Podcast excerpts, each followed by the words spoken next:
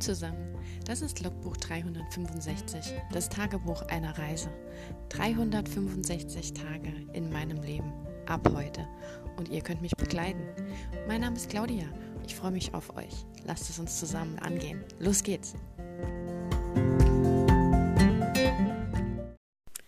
Hallo und willkommen zu Tag 100 von 365. Wow, das ist einfach unglaublich. 100 Tage. Ja, 100 Tage ist wahrscheinlich wenig, wenn man auf einer einsamen Insel sitzt und so wie, wie heißt der nette Mensch Robinson Crusoe darauf wartet, dass irgendwann mal jemand kommt und ihn abholt. Oder bei die Blaue Lagune oder sowas. Da sind 100 Tage, ich weiß nicht, lang, kurz. Wann habe ich denn angefangen überhaupt? Im März? Nee, im Mai? Ich habe keine Ahnung. Ich hätte mir das vielleicht mal aufschreiben sollen. Es war irgendein Tag. Wir haben auf jeden Fall heute Mittwoch, den, was haben wir denn, 2. September? Ja. Abends. Es ist immer noch irgendwie kalt. Ich frage mich, ob wir jetzt eigentlich schon in den Herbst reingehen und langsam mal dran rum überlegen sollten, ob man schon die Heizung anmacht oder nicht. Weil, ähm, ja, ich schlafe immer noch mit offenem Fenster. Und weil ich so ein, ein offenes Apartment habe, also ein großer Riesenraum, ist da natürlich auch mein Schreibtisch und mein Schlafzimmer alles in einem und Arbeitszimmer, Wohnzimmer und so ist alles in einem Zimmer, Raum. Und wenn ich da nachts mit offenem Fenster schlafe, ist der morgens natürlich frisch. Das heißt, ich ziehe mir morgens immer erstmal Hosen, Socken, Hüttenschuhe, Heute hatte ich sogar einen Schal an und noch eine Well Fellweste, um überhaupt dann am Schreibtisch sitzen zu können. Aber ich kann mir einfach nicht, ja, ich kann mir das nicht äh, abnehmen, nachts das Fenster zuzumachen. Ich finde das so schön, wenn man mit offenem Fenster schlafen kann. ja, naja. Ja, heute zur hundertsten Folge Tage in meinem Leben Podcast habe ich jetzt nichts Spezielles vorbereitet. Warum auch? Es ist so wie immer. ähm, ich kann euch aber davon berichten. Ich habe gestern Abend ähm, die Serie Sanditon fast fertig geschaut. Eine Folge fehlt mir noch und die werde ich wahrscheinlich auch nicht anschauen. Und nicht, weil die Serie so furchtbar war. Im Gegenteil, sie war, ich fand sie richtig gut. Also wer so auf historisches Drama von Jane Austen steht. Also wirklich, es ist richtig wie die BBC-Verfilmungen von ähm, ähm, Stolz und Vorurteil und Sinn und Sinnlichkeit. Ich sage es halt immer nur auf Englisch, aber BBC hat davon ja eine längere Verfilmung gemacht. Also es sind Mehrteiler. Ich glaube, es sind jeweils drei Teile. Jetzt nicht so wie der Kinofilm mit äh, Kira Knightley. Und fällt mir leider der Name vom Herrn Darcy nicht ein. Das war ja auch, ist ja auch so ein sehr attraktiver äh, Mann. ähm, aber in, in der NBC, in, der NBC, in der BBC-Verfilmung spielt zum Beispiel, es fällt mir auch da der Name nicht ein, Himmel, Herrgott, äh, der Mann, der bei Bridget Jones mitgespielt hat, der spielt den Mr. Darcy. Und ähm, es sind unbekanntere Schauspieler Colin, Colin Firth? Colin, heißt er so? Ich weiß nicht. Auf jeden Fall sind etwas unbekanntere Schauspieler als jetzt bei den Kinoverfilmungen, aber dafür ist das eben länger und auch, ich finde, ein bisschen zeitgenössischer gedreht, also mehr so historisch genauer oder angebracht, also auch ein bisschen düsterer von der Filmtechnik. Ich finde zum Beispiel gerade ähm, Stolz und Vorteil mit Kira Knightley, der Kinofilm, der ist ja sehr, also wenn ich mich an irgendwas erinnere, ist es immer hell und leuchtend. Ich erinnere mich so an diesen Blätterwald, wenn sie so ähm, an die Blätter so Schattenwurf auf ihr Gesicht machen oder auch ähm, die, die ganzen Abende von den Tanzveranstaltungen sind ja auch immer sehr hell, so Kerzenleuchter, gelb-hell. Und jetzt zum Beispiel die BBC-Verfilmung, finde ich, haben eher so einen bläulichen, kalten, grauen Ton.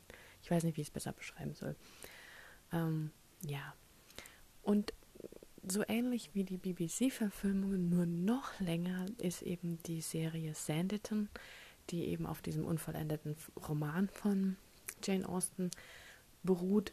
Soweit ich weiß, haben die Filmmacher, Serienmacher ähm, auf Grundlage dessen weitergeschrieben, weil sie anscheinend, das war der letzte Roman, den sie angefangen hat, bevor sie gestorben ist. Also sie war da wohl schon krank und konnte dann da nicht mehr weiter oder fertig schreiben. Es gab auch keinen Plot. Ich weiß nicht, wie, ob, ob es da vielleicht noch Anmerkungen gab oder so, aber auf jeden Fall war anscheinend ihr also Anfang des Romans ging nur bis zum Treffen von Charlotte und Sydney, also den beiden Protagonisten.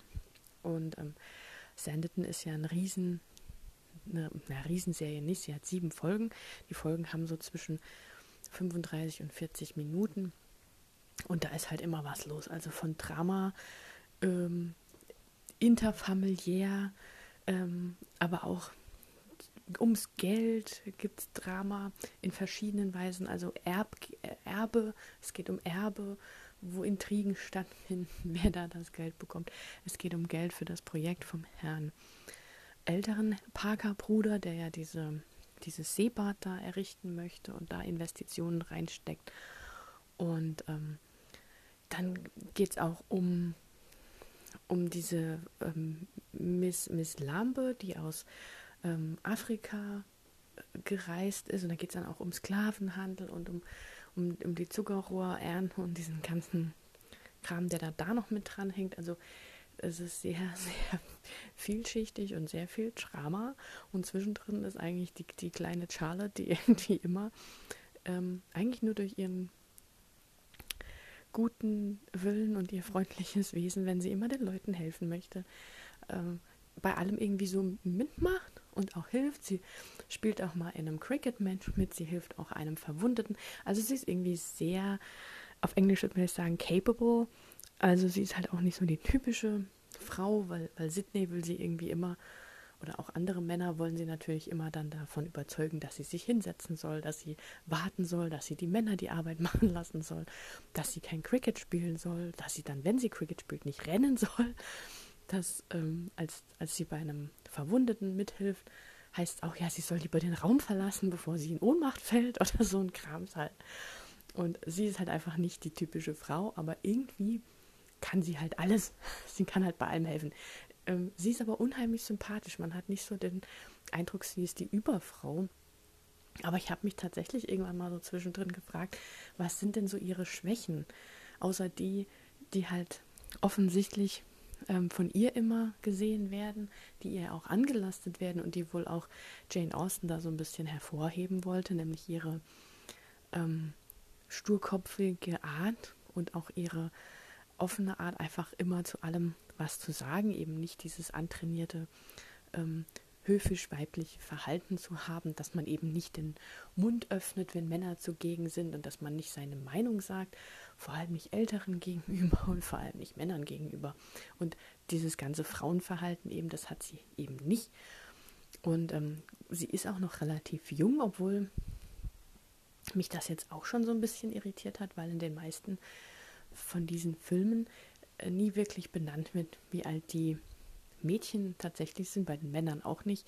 Aber da hatte ich ja gestern schon drüber geredet, dass ich es manchmal sehr irritierend finde, wie groß die Altersunterschiede sind und wie welche jungen Mädchen da an irgendwelche alten Kerle verschachert werden.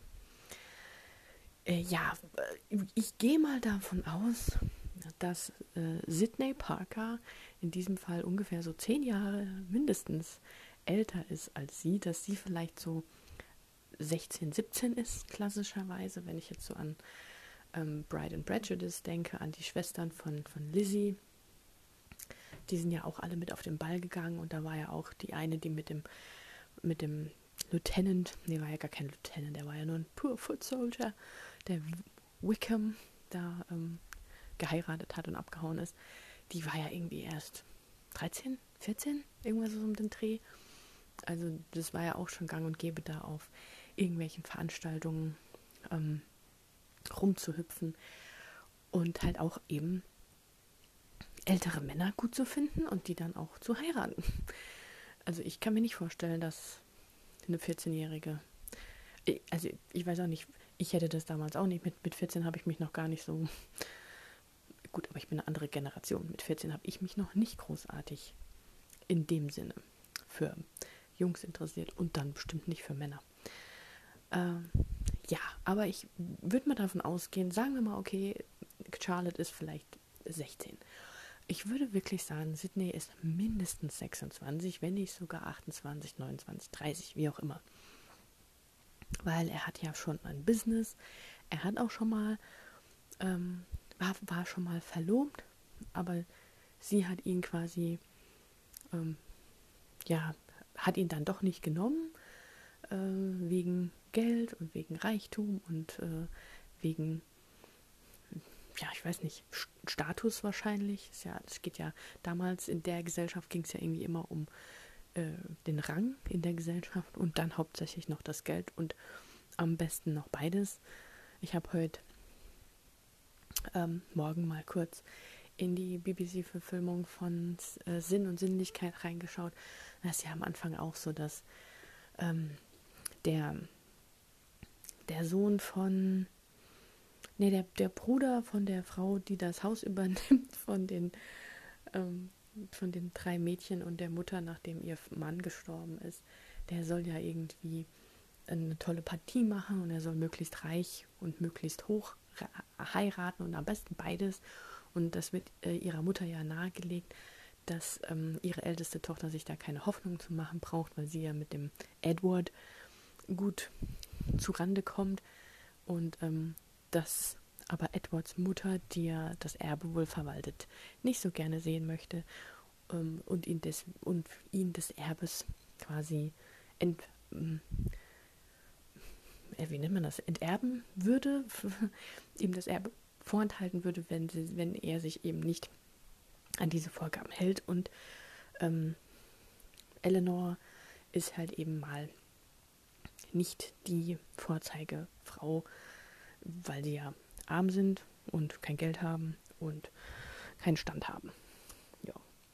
Aber ähm, zurück zu Sanditon. Also Sanditon hat acht Folgen. Moment, kurz trinken.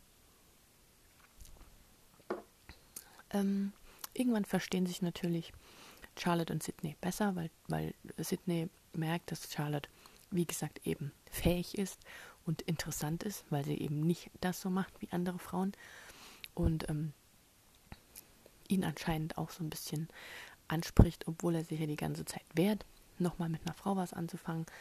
Dann taucht aber wieder seine damalige Verlobte auf, die ihn ja nicht wollte und ist wohl jetzt Witwe nach zehn Jahren. Deswegen, das ist der einzigste Anhaltspunkt von Jahren, Jahreszahlen, den ich da in der Serie gefunden habe. Deswegen gehe ich auf jeden Fall davon aus, dass die beiden mindestens zehn Jahre auseinander sind, alterstechnisch.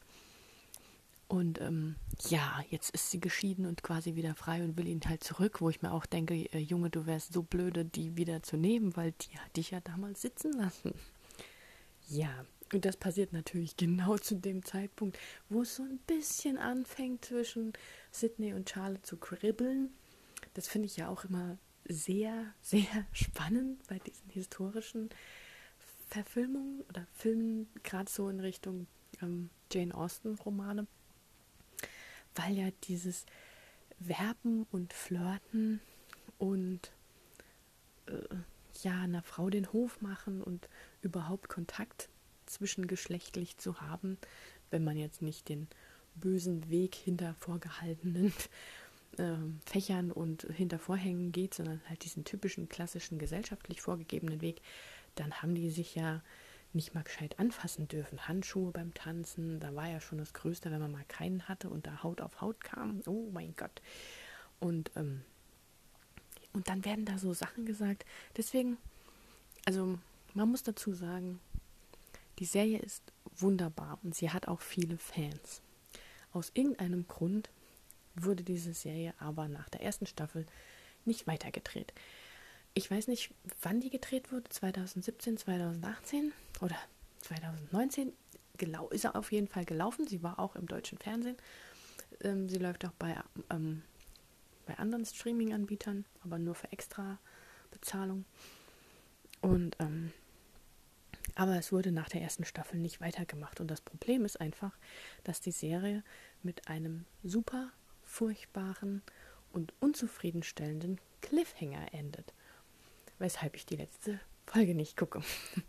Weil mich jetzt schon das Ende der siebten Folge abgenervt hat.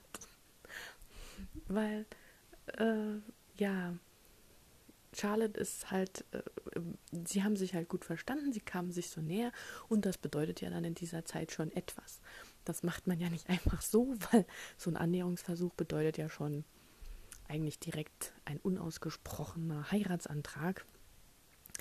Und als dann eben da seine Verlobte auftaucht ähm, und er sich dann auch wieder mit ihr so ein bisschen äh, unterhält und sie auch mit nach Hause zu seinem Bruder mitbringt, ist das halt für Charlotte das Zeichen, dass er sich jetzt wieder für sie entschieden hat und dass er mit ihr nach London gehen will. Und als er dann abends alleine ähm, bei ihrem Bruder wieder auftaucht, sie ist ja Gast bei seinem Bruder,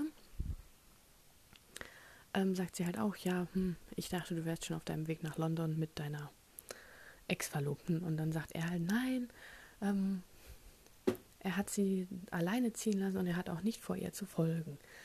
Und das deutet ja schon mal auf einiges hin, aber es hat halt super viel Spielraum. Also in unserer heutigen Zeit wird das absolut gar nichts heißen, aber damals war das eigentlich schon so Hint, Hint ich glaube, ich habe mich für dich entschieden, aber ich kann es noch nicht so sagen. Und dann sagt er halt noch sowas, wo ich dann denke, ja, schön, dass du das gesagt hast, aber dann geht er einfach.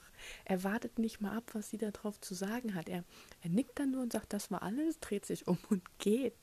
Und das sind so, das habe ich damals schon ge ge gedacht. Ich habe die Szene nämlich schon öfters auf ähm, YouTube mal gesehen, weil ich damals halt auch äh, mir die Sachen angeschaut habe, auch wegen Theo James und mich für Sanditon interessiert habe und so. Und ähm, fand die Szene damals schon so, ja, super schön romantisch, aber er geht einfach, what? Will er nicht wenigstens hören, was sie zu sagen hat? Oder warum sagt man sowas und geht einfach? Also, äh, ja.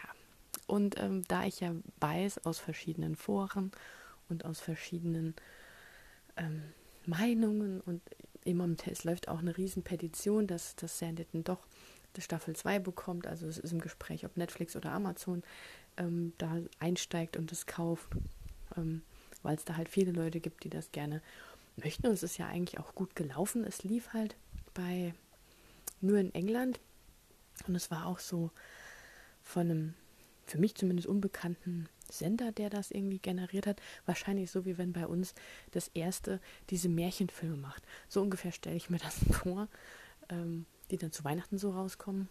So von den Grimmsch, Grimmschen Märchen, Grimms Brüder, Gebrüder Grimms, die Grimmschen Märchen, ähm, gab es ja immer solche ZDF, ARD und diese ganzen Kooperationsdinger gab es ja immer so eine Zusammenschluss, die diese Filme dann gedreht haben, mit deutschen Schauspielern auch und so. Und so ungefähr stelle ich mir das vor, wie das im Hintergrund bei für Sanditon war, obwohl die eigentlich ja ähm, schauspielertechnisch, gerade mit Theo James, eine relativ bekannten Schauspieler haben. Also die ähm, Darstellerin von Charlotte habe ich, glaube ich, schon mal gesehen, aber ihr Name war mir jetzt auch kein Begriff. Die heißt irgendwie Rose, Rose irgendwas. Und die anderen, äh, die mitspielen, die habe ich auch noch nie gesehen. Das heißt, der einzigste, der wirklich sehr bekannt ist und sehr prominent ist und auch schon in ganz anderen Filmen mitgespielt hat, ist eben Theo James. Wie der da dran gekommen ist, weiß ich nicht, ob das mit Downtown Abbey zu tun hat. Ähm, weil er, er, hat ja schon wirklich so, so sehr viele hm, historische Romanverfilmungen mitgemacht. Nicht viele, zwei. Also Downtown Abbey weiß ich auf jeden Fall, aber ja, hm. Die Hoffnung stirbt zuletzt. Das war auch genauso wie damals bei Lucifer. Da war ich ja live mit dabei und habe mich da auch irgendwie mit eingeschaltet und dafür Petitionen unterschrieben. Und das hat ja geklappt. Ähm, bei Sanditon ist es jetzt so, das dauert jetzt schon sehr lange, dass man überhaupt irgendwas hört. Und ähm, es wäre halt cool, weil die, es, es sind halt so viele offene Stränge. Also wenn man das mal verfolgt und verschiedene ähm, Beiträge liest online, die auch verschiedene Zeitungen rausgebracht haben, auch verschiedene Blogartikel, ähm, es, es sind halt im Prinzip ist nach dieser achten Folge der ersten Staffel einfach so viel noch offen. Und gerade auch die, die Liebesgeschichte zwischen Sydney und Charlotte endet eben eigentlich damit, dass die beiden sich, sich trennen, obwohl man eigentlich weiß, dass sie zusammenkommen müssen. Eigentlich ist das jetzt dieser Deep Dark Moment. Und da müssten jetzt halt noch so drei, vier, fünf Folgen kommen, dass das eben aufgelöst wird. Da hätte ja noch nicht mal eine zweite Staffel unbedingt hergeben müssen. Es, sieht irgendwie so aus, oder es hat so ausgesehen, auch für viele am Anfang, ähm, wie gesagt, die, die Serie gibt es ja schon länger, dass da kein Geld mehr da war, dass das abrupt gestoppt wurde, dass das so nicht geplant war, weil das einfach so mitten im Nichts aufhört, als ob damals, also so wie jetzt mit, mit Corona quasi, ne? Also ähm, sie konnten nicht mehr drehen, dann haben sie aufgehört und nicht mehr weitergemacht danach, weil dann, ich weiß nicht, vielleicht das ähm, Produktionsstudio bankrott gegangen ist oder ich weiß ja auch nicht, aber es war tatsächlich oft die Meinung auch zu lesen, dass die äh, Serie an dem Punkt eigentlich irgendwie wie abgebrochen wirkt. Also wirklich wie, wie, wie stehen gelassen und nicht wieder aufgenommen. Weil es hat gar kein Ende. Es löst sich überhaupt nichts in dieser achten Folge. Und das ist so jetzt wirklich der Grund, wo ich mal sagen kann, ich habe jetzt einen Grund, warum ich nicht das Ende gucke. Wobei ähm, die anderen Sachen, die ich ja nicht weiter gucke, sind ja ganze, ganze Staffeln, da könnte man ja noch reingucken, aber ähm, bei der ist es jetzt wirklich so, dass ich mir nicht angucken muss, wie sie sich erst verlieben und dann noch küssen und, und dann am Schluss sagt er ihr, nö, ich heirate jetzt doch die andere, weil und sie fährt dann heulend in der Kutsche nach Hause. Also ich weiß eigentlich schon, wie es ausgeht, aber ich muss mir das nicht live und in Farbe geben. Ja, deswegen ähm, gucke ich mir Sanditon vielleicht nochmal von vorne an, weil ich hatte es leider nur auf Englisch und ohne Untertitel. Und ähm, ich habe schon soweit alles verstanden, aber es war wirklich so schön, dass ich mir es tatsächlich nochmal angucken würde. ja, Dafür habe ich mir jetzt heute Abend zum Abendessen ähm, Gwyn, Prinzessin der Liebe angeschaut. Auch ein super alter Film mit einer sehr jungen Kira Knightley als Tochter von Robin Hood. Und ähm, wie sie Prinz Philipp, der Sohn von Richard Löwenherrns, äh, unterstützt und rettet, dass er heil und ganz und lebendig ankommt und die Krone eben gegen Prinz John übernehmen kann. Und ja, ist halt auch schön, weil er sich in sie verliebt, wo sie beide noch nicht wissen, äh, wo er noch nicht, sie noch nicht weiß, dass er Prinz ist. Ähm, sie verkleidet sich ja am Anfang auch als Mann, weil sie ja als Bogenschütze reiten will, obwohl sie ihr der Papa verboten hat.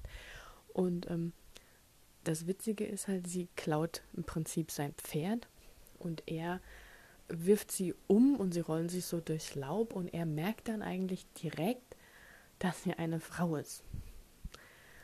Und ähm, ja, ich meine, das ist immer schwierig, wenn man so Geschlechterverkleidung macht.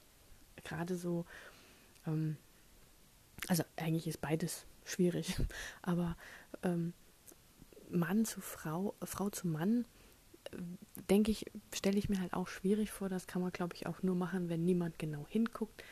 Wenn, wenn vielleicht die Umstände so aufregend und ähm, ak aktionsreich sind, dass eben, wie gesagt, nicht genau hingeguckt wird, äh, weil es ist ja doch sehr einfach zu erkennen, zumindest auch ab einem gewissen Alter, dass eine Frau kein Mann ist oder dass der Mann, der da vor dir steht, kein Mann ist, sondern eine Frau.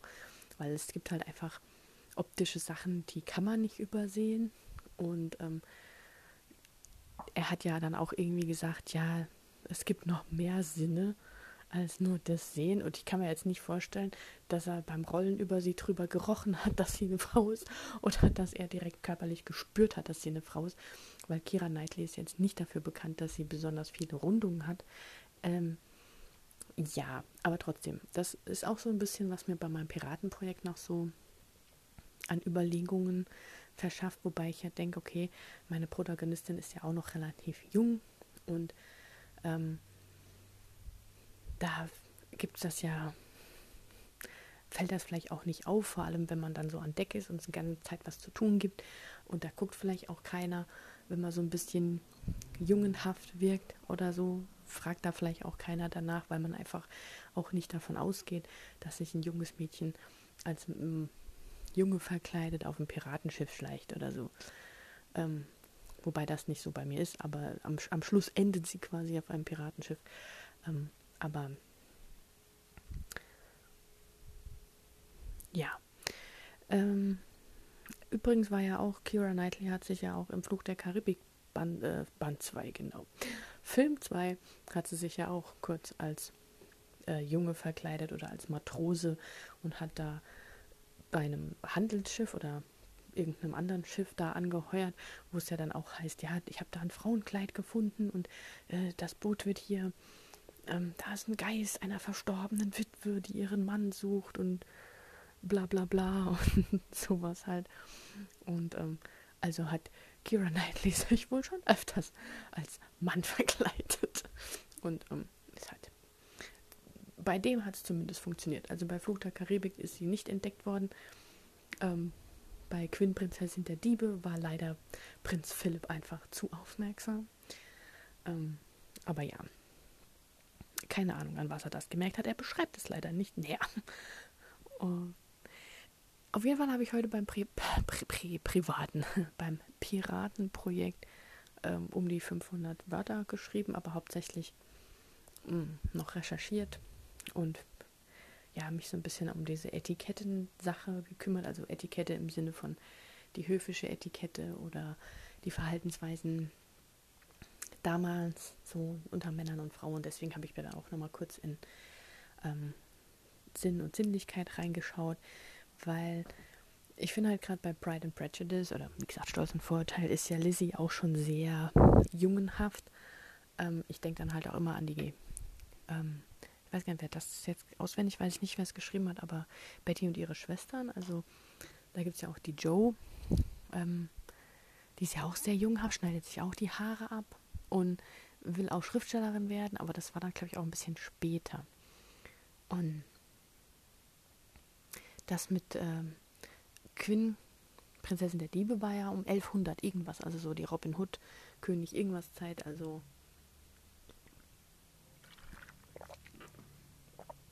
Sorry, ich muss noch was trinken. ja. Ja, also das war heute eher so der ein bisschen mehr Recherchetag, ein bisschen geschrieben, überlegt, mh, Gedanken gemacht. Und ähm, mir fehlt auch noch so ein bisschen der Name habe ich mir halt seit heute Mittag überlegt, ähm, weil mir der Name, den ich für ihn zuerst hatte, doch nicht so gefallen hat. Und ähm, ich hatte auch noch nicht irgendwie so einen, einen Typ vor Augen. Also ich habe eigentlich einen Typ vor Augen, wie er sein soll und wie auch sie sein soll, aber irgendwie habe ich da noch nichts Passendes gefunden für meine Pinterest-Wand. ja. Also heute war eher so ein durchwachsener Tag, arbeitstechnisch, nennen wir es mal so. Recherchetechnisch war es ganz okay. Und wie gesagt, also ich habe gestern bis um, ich glaube, halb eins nachts oder so äh, dieses Sanditon durchgesuchtet, wirklich. Und ähm, wirklich sehr, sehr schön gemacht mit diesem Strandbad und diesen ganzen Intrigen im Hintergrund. Es war mal wieder ein bisschen was anderes. Es hatte wirklich zeitweilig so ein extreme Pride and Prejudice ähm, Anklänge, weil sie auch eine äh, Frau, junge Frau suchen müssen, die über der Grenze in Schottland jung verheiratet werden soll und so. Und äh, das kennt man ja auch noch, ne, von, von Darcy, der da ihrer Schwester hinterher ist, damit die Wickham nicht heiratet und sowas. Und das war ja auch so eine Nacht- und Nebelaktion mit der Kutsche und ja, war schon war schon sehr ähnlich.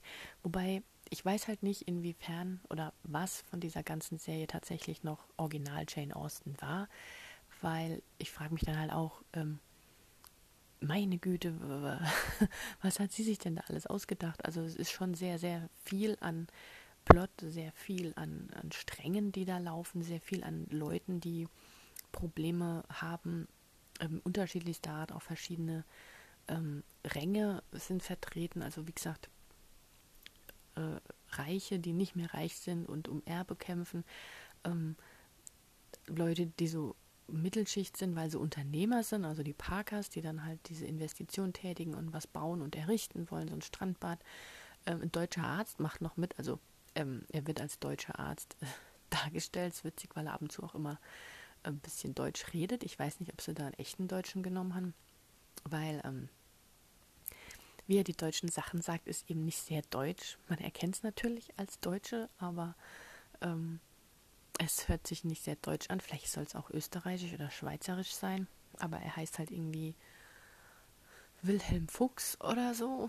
Also Fuchs heißt auf jeden Fall nur der Vorname, weiß ich jetzt gerade nicht mehr. Und der hat irgendwie die Dusche erfunden. Oder das ist echt witzig, was es damals alles. Also das denkt man gar nicht, welche Sachen wir heute so als ganz normal und natürlich ansehen und was eben damals alles noch so ent entwickelt wurde und was auch so auch so Gesellschaftszwänge, zum Beispiel dieses Strandbad. Die Leute sollen da ja auch ins Meer baden und die Männer gehen irgendwie grundsätzlich komplett nackt. Also Badekleidung gab es da anscheinend einfach nicht. Die Männer auch am öffentlichen Strand ziehen sich einfach komplett blank und gehen baden. Und für die Frauen stehen so kleine Waggons bereit, wie so Zirkuswagen oder wie so Peter Lustig-Wägelchen, aber in Miniatur, vielleicht gerade so, ähm, ich weiß nicht, vielleicht drei auf zwei Meter oder so oder zwei auf anderthalb, also sehr kuschelig. Und da kann man sich dann umziehen und mit diesem Wägelchen wird man dann ins Meer gefahren, so bis das vielleicht so bis zu den Rädern drin steht und dann kann man auf der anderen Seite aus der Tür in der vollen Bademontur, das fand ich auch witzig, die Frauen haben dann so ein, das sieht aus wie so eine Krankenhaus ähm, so eine OP-Kleidung, aber komplett zu in knallrot und dann halt auch so ein Häubchen für die Haare und dann gehen die eben mit dieser ganzen Klamotte über die Treppchen ins Wasser und dann ähm, ja später da wieder rein, ziehen sich dann wieder um oder so. Also sehr, sehr lustig irgendwie. Und ja, also mit nackter Haut haben die es ja sowieso. Das ist ja, war ja damals echt sehr aufregend, wenn man mal Knöchel gesehen hat oder wenn der Mann dir an den Fuß gefasst hat. Also ähm, war ja, glaube ich, auch bei ähm, Stolz und Vorurteil hat man das ja auch gesehen, weil die ähm, Mac ähm, knickst sich ja einen Fuß beim Tanzen irgendwie um und ähm, das ist ja der Anfang, wo sie den, den Nachbarssohn, den Laurie, kennenlernen. Und der, ach das, nee, das ist gar nicht Bride and Prejudice, das ist. Das ist jetzt Betty und ihre Schwester, aber ich habe gerade die Bilder von, von Pride and Prejudice im Kopf. Egal, auf jeden Fall knickst sich eine den Fuß um und ein Mann muss ihr quasi an den Fuß fassen und fragt halt auch, ob er das dürfte ob er an den Fuß fassen dürfte und der ist halt eigentlich voll in Strumpf noch. Und also bei uns wird halt jeder sagen, äh, ich meine, sieht man eh, weil die meisten Mädels haben ja heute Hotpants an, die mehr zeigen, als sie verhüllen. Und ähm, da, da, ist ja alles offen. Da wird man wahrscheinlich sehen, wenn sich jemand das Knie angeschlagen hat oder so. Da muss man gar nicht dran fassen. Da sieht man schon, dass es äh, blau und grün ist oder geschwollen ist oder sonst irgendwas. Ähm, oder ich meine, wir, wir wissen es heute eigentlich meistens selbst und sind nicht so unbeholfen, uns dann hinzusetzen und nichts mehr machen zu können oder irgendwie sowas. Also ja, damals waren die Frauen eben in so eine Rolle gezwängt. Da hätte sich jeder von denen wahrscheinlich auch selber helfen können, aber gut. Ja, so, das war die Folge 100 über historische Verfilmungen von Jane Austen-Romanen. Auch sehr spannend. Aber ähm, ich schaue sie immer wieder gerne. Also ich weiß nicht, wie oft ich Bride and Prejudice, den Film schon gesehen habe, den Kinofilm, oder wie oft ich auch die BBC-Verfilmung schon geschaut habe. Also ich schaue sie beide gern. Vor allem jetzt so die BBC-Verfilmung, gerade weil das so lang ist, mit den drei Folgen, ist wunderbar für einen Sonntag. Wenn es regnet und so richtig herbstlich ist, dann macht man sich eine Kanne Tee und Plätzchen oder Kuchen oder Kekse oder keine Ahnung was und tut so den Sonntag auf der Couch oder im Bett ähm, mit dieser BBC-Serie verbringen. Also das ist so richtig so mein, mein Herbst to go to. ja. mal gucken, wie es weitergeht und was ich morgen so vorhab. Also ähm, eventuell bin ich morgen ausnahmsweise unter der Woche mal bei meinen Eltern, weil wir gedacht haben, ja, wenn die beiden frei haben, können wir auch ähm, unter der Woche mal was zusammen kochen, grillen, machen, wie auch immer. Anstatt sonntags rumzufahren. Dann kann ich auf dem Weg dorthin auch noch was erledigen oder so. Ja, muss man mal sehen, weil dann habe ich morgen wahrscheinlich äh, nicht viel gemacht, weil ich dann schon relativ früh losfahre und auch erst abends heimkomme. Ja, das werden wir dann sehen, was Folge 101 wird. Gut. Ja, da jetzt doch sehr lang mit dem ganzen Jane Austen-Kram. 35 Minuten. Gut. Wie gesagt, äh, jeden Tag gibt es was Neues. Ich habe keine Ahnung, wie es morgen weitergeht. Ich wusste auch nicht über heute Bescheid. Und ähm, wenn ihr Spaß daran hattet, dann und ihr mögt, hören wir uns in der nächsten Folge wieder. Macht's gut. Ciao.